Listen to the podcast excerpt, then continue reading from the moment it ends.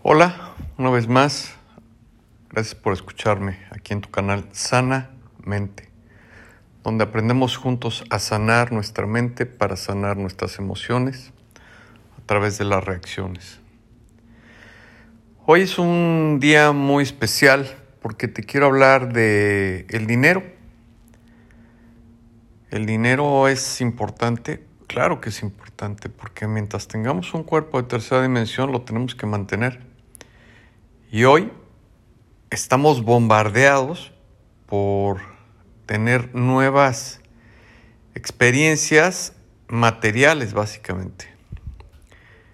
Entonces el dinero es importante, hay que aprender a generarlo, pero también hay que aprender a no amarlo. Porque hay gente que ama el dinero, hay gente que vuelve a su Dios el dinero. Y el dinero, cuando el dinero se vuelve tu Dios, mmm, cuidado. También hoy te voy a hablar de la espiritualidad. ¿Es importante la espiritualidad? Sí, claro que es importante. Cuando empezamos el camino de la evolución, normalmente damos un, un golpe de campana o un golpe de péndulo. Y si antes entendíamos al dinero como la meta, cuando hemos conquistado esa meta del dinero y entendemos y despertamos a la conciencia, queremos volvernos seres espirituales. Y entonces damos ese golpe de campana, ese badajo, va de derecha a izquierda o de izquierda a derecha, y entonces nos instauramos en el camino de la espiritualidad. Y ahora nos vestimos de blanco, somos vegetarianos, vamos al láser, meditamos, leemos, oímos este tipo de podcast. Y los dos puntos son igual de buenos e igual de negativos. Son tan positivos como negativos. Tú no puedes volver a tu Dios, que el dinero sea tu Dios, porque te vas a atar a una rueda kármica de deseos materiales que no te van a satisfacer, no te van a dar la felicidad, te van a ser abundante, pero no van a satisfacer nada más allá de la materia. Y tú no eres materia, tú eres energía. Y cuando muchos conquistan la parte eh, dimensional material de tener dinero y despiertan, se van como el péndulo al otro lado. Y entonces quieren ser gurús, maestros, estar predicando todo el tiempo. Y ya se los comenté, eh, el verdadero maestro es interno y el maestro interno guarda silencio y trabaja en silencio, porque ahí es donde el ego no, el ego racional muere y el ego espiritual surge en el silencio del trabajo, de la oración, de la bendición, del perdonarme, del perdonar, del amar, del ser amado, de recobrar la salud y religarme con la fuente suprema, la Matrix, Dios o la conciencia universal. Mi libro, el segundo, porque estoy en el tercero que se llama La Matrix, la energía de la Matrix, pero no voy a entrar al tercero, sino me voy a quedar en el segundo, se llama Equilibrio por una sencilla razón. Y es que a mí me pasó lo mismo. Yo tengo, um, además de los podcasts, pues yo, yo soy empresario, soy diseñador, tengo un nombre muy conocido a nivel mundial y hago cosas que no tienen nada que ver con la espiritualidad, son el, totalmente lo contrario a la espiritualidad.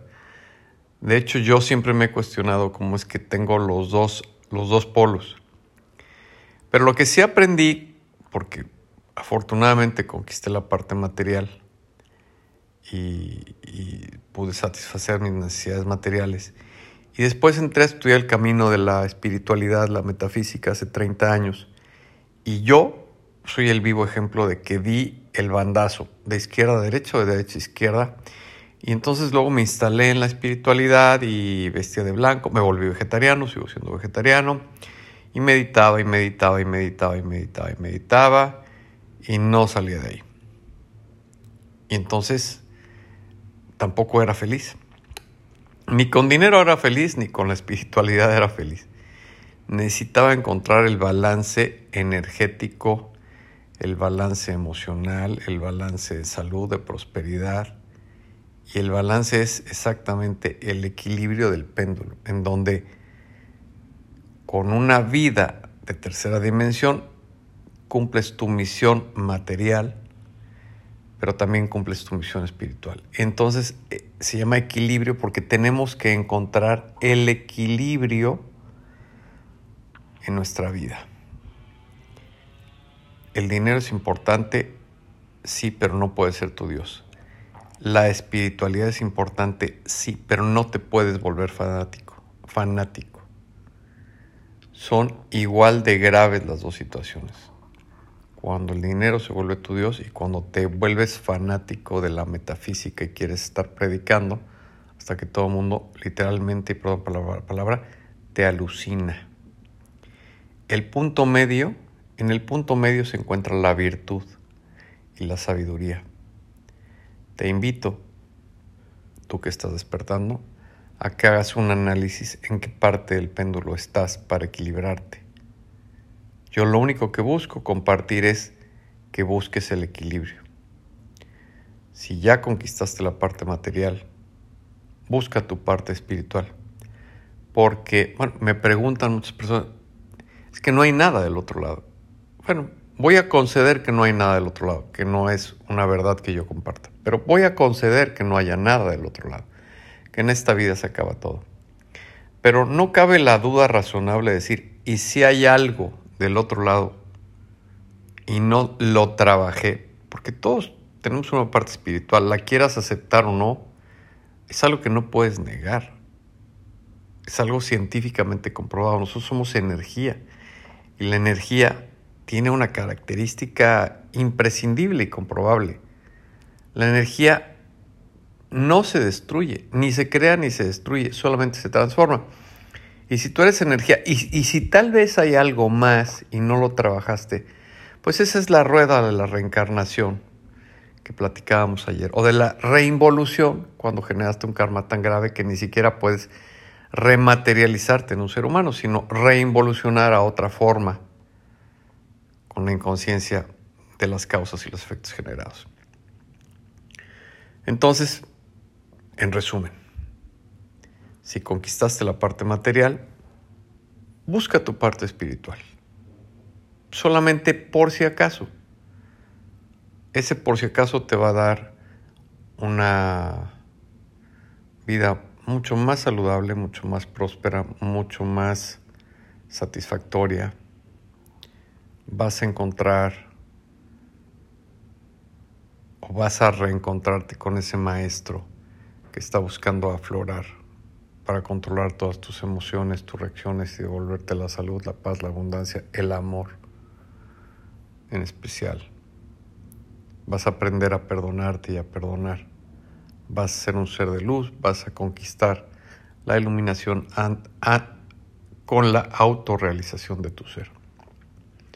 Y si estás en la parte espiritual, no descuides tampoco la parte material, porque tenemos, tenemos como seres humanos que cuidar las dos partes, buscar siempre el equilibrio de, los, de las energías. Para finalizar este capítulo, te quiero decir que el dinero alimenta al cuerpo físico y la espiritualidad alimenta al alma. No le puedes negar el alimento al cuerpo porque muere. Y no le puedes negar el alimento al alma porque también muere. Busca el equilibrio.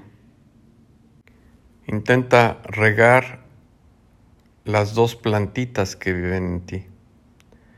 Alimenta el cuerpo físico con una buena alimentación, una sana alimentación y alimenta el alma también con una sana energía.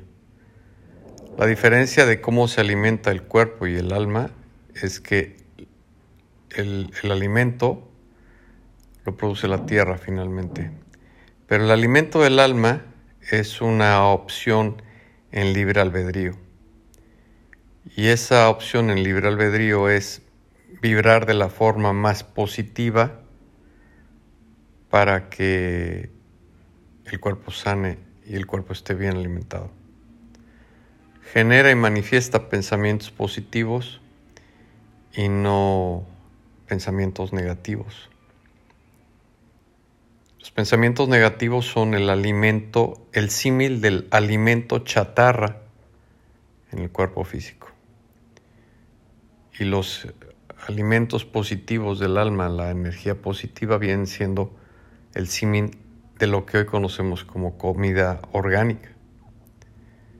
Esta similitud es importantísima porque el templo donde conviven el cuerpo y el alma eres tú.